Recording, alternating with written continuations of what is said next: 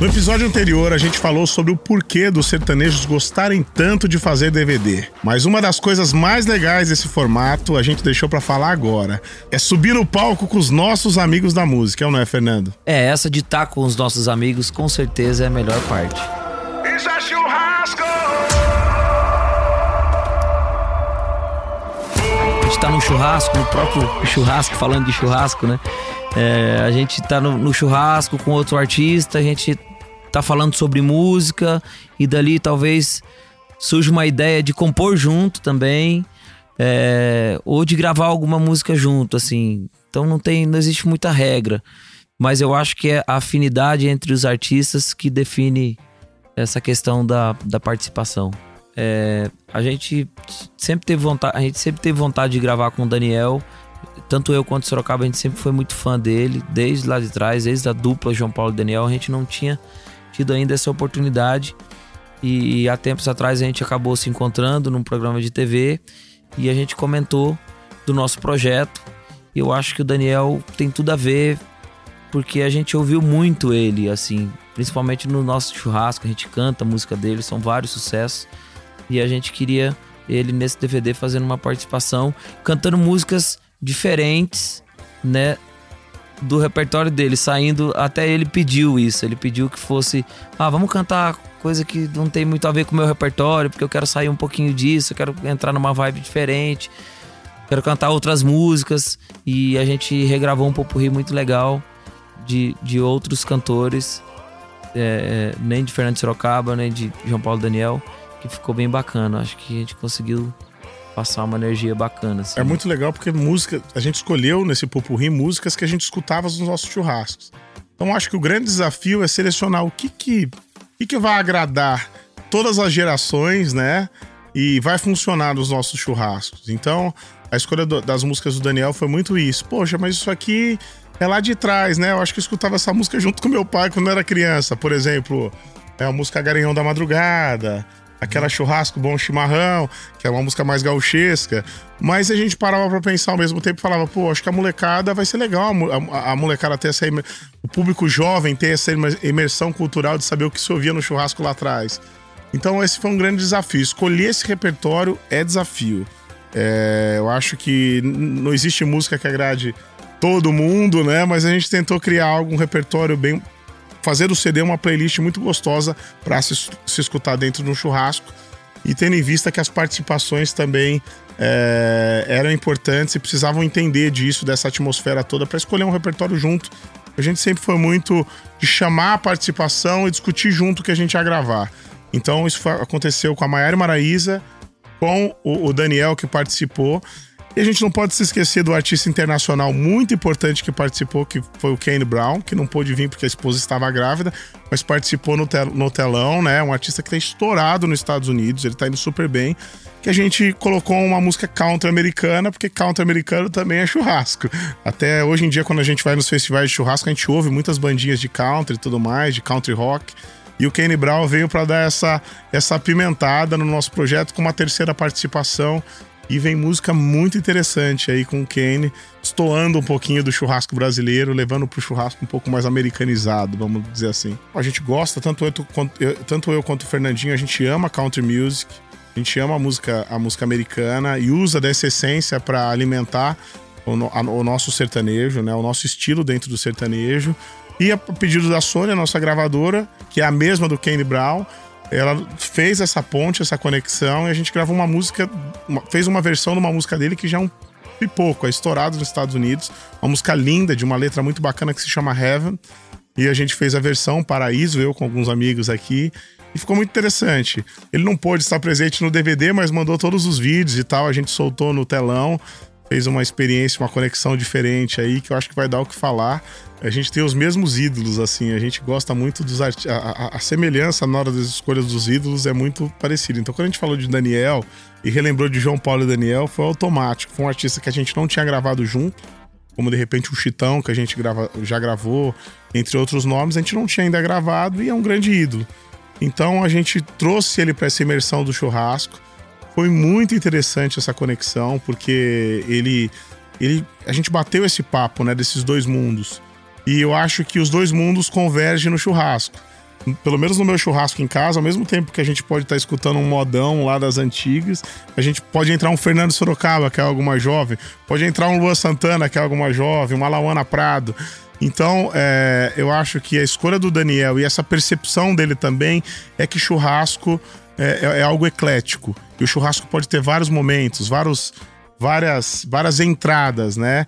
Eu acho que todo tipo de música se encontra num churrasco. E pro sertanejo isso acontece. Todas as vertentes do sertanejo podem se encontrar dentro de um bom churrasco. Além de ter músicas nossas, também a gente pega músicas de amigos, de amigos compositores, a gente está sempre procurando, procurando aquela música que converse com, com aquele projeto. Então acho que a primeira fase de, desse projeto todo é a escolha de repertório, é de definir quais músicas a gente vai gravar. E essas músicas a gente pré-arranja tudo antes. A gente, ah, a música é interessante, eu gostei, Sorocaba gostou, a gente já faz um, um pré-arranjo para simular ali, para ver como vai ficar. E depois disso tudo definido, a gente vem pro estúdio, chama a banda. É, eu e o Fernandinho, a gente tem muito essa conexão com o estúdio, né? A gente vive dentro. O Fernandinho produziu para grandes nomes como Chitãozinho Chororó, Fernando Sorocaba, Lauana Pra. Ih, são tantos nomes aí da Fernando música Solimões. Fernando Solimões. Fez músicas que foram as mais ouvidas do ano, como Domingo de Manhã, do Marcos Belucci na época. Wesley Safadão. Wesley Safadão, 1% Vagabundo. Então, pra quem não sabe, aí o Fernandinho eu, eu, eu, vendo ele, ele me vende, tá, gente? eu vou dizer, ele é um dos maiores produtores do Brasil, sem sombra de dúvidas. Então eu faço mais à frente compositor, eu fico mais em cima do repertório, apesar que todo mundo faz tudo. Também sou meio ah. produtor, o Fernandinho também é meio compositor. Então, mas a gente tem essa definição muito bem da área de cada um, e eu acho que a junção faz a força. Por a gente ter essa afinidade com o estúdio sempre estar tá dentro, pra gente é muito fácil experimentar mais, talvez, que outros artistas. Então a coisa uhum. fica mais empírica. A gente entra aqui, inclusive, a gente está dentro do estúdio agora, a gente entra no estúdio, traz a banda, se conecta, vamos lá, e esse arranjo. Tem os produtores que nos ajudam também, outros produtores que nos ajudam a fazer essa, essa maquete de tudo isso. Acho que fica muito mais fácil, né? A gente tenta devagarzinho errar menos.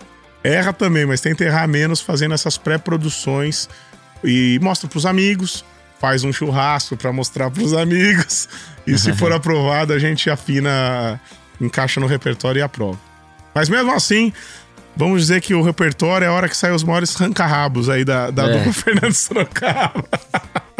Aquela discussão, essa música não, essa música eu não acho, essa música é legal. Sempre tem aquela música é. que ele acredita mais, eu falo, então eu vou é. no seu palpite. Tem aquela música que eu acredito mesmo, então confia no seu palpite, assim nós vamos. A concepção do repertório da estrada, diferente do DVD, que a gente colocou muitas músicas inéditas, a gente espera que essas músicas entre na cabeça das pessoas, né? Mas a, a, a, a a criação do repertório da estrada ainda é mais eclético ainda, porque além das músicas que virarem hits desse projeto, é, é, a gente quer colocar um pouco da história do Fernando Sorocaba, né? Músicas como Madrid, de repente, não pode sair do repertório.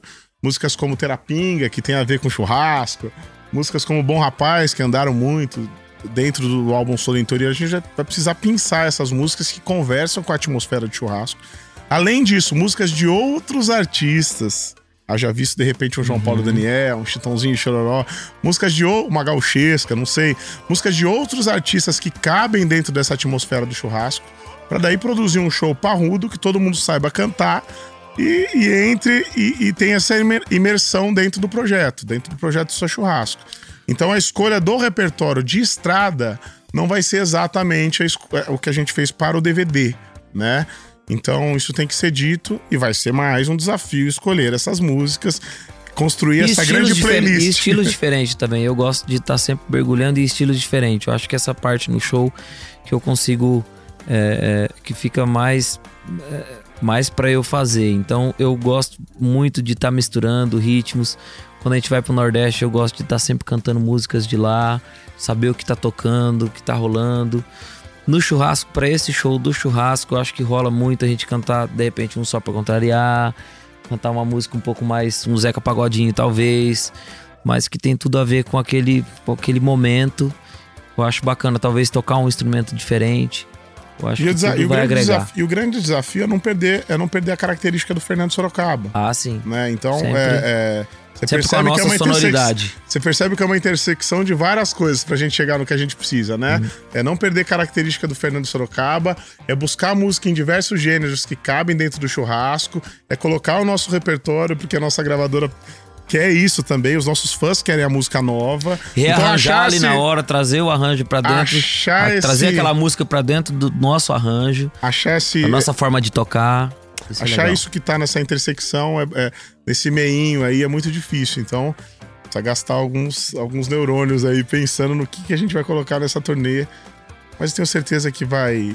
As pessoas é, é, Vão se divertir muito. vão se né, divertir pessoal? Bastante, assim. Isso vai, vai ser natural. Basta um churrasco bem feito, uma prosa boa, uma cervejinha que essas ideias aparecem aí. Ah, sim, com certeza. Talvez um, ar- talvez um arranjo de um arranjo de cavaco pode ser um arranjo de sanfona, é, usando a mesma melodia para não deixar também perder a essência da música, mas numa sonoridade diferente. É, eu acho que esse processo de transitar as músicas para pro DNA do Fernando Sorocaba é algo que, que a gente vai precisar de tempo, colocar a banda dentro do estúdio, mas a gente tem grandes músicos, grandes peças, músicos muito, muito versáteis, né? A gente tem na banda um cara que ele toca banjo, ele toca steel guitar, que é aquela espécie de guitarra havaiana. Ele toca guitarra, ele toca violão aço, ele toca violão nylon. Todos os nossos músicos sempre a gente buscou, e quem acompanha os nossos shows de estrada sabe disso, eles são muito performáticos.